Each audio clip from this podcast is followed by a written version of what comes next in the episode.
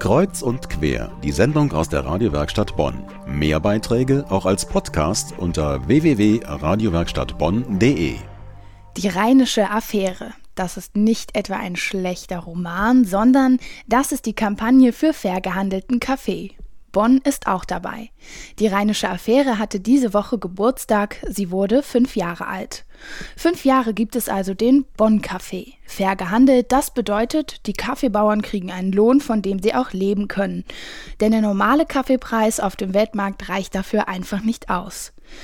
Diesen Donnerstag war also im Rathaus Kaffeeklatsch. Und die Besucher waren vom Geschmack des Bonn-Cafés begeistert. Mir schmeckt er vor allem deshalb sehr gut, weil er sehr magenverträglich ist, nicht so viel Säure hat und weil er fair gehandelt ist. Dieser Kaffee schmeckt sehr gut und sehr angenehm und sehr mild, finde ich. Am Frühstückstisch habe ich seit fünf Jahren diesen fair gehandelten Kaffee.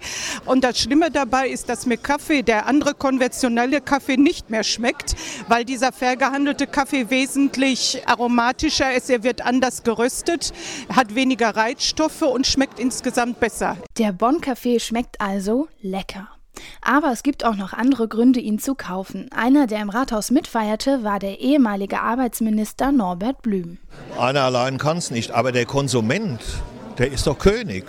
Der entscheidet doch, was gekauft wird. Und du musst nicht Produkte kaufen, die mit Kinderhänden hergestellt werden. Du musst keinen Teppich kaufen, der auf Ausbeutung von Kindern basiert. Du musst keinen Kakao kaufen, bei dem die, die Kakaobohnen ernten, äh, einen Hungerlohn bekommen. Das musst du nicht. Also kaufe Transferprodukte. Ich habe es eigentlich gesagt, dass die Leute immer jammern und immer vorschlagen, was andere machen sollen. Das Plädoyer von Norbert Blüm also, wir Konsumenten haben die Macht.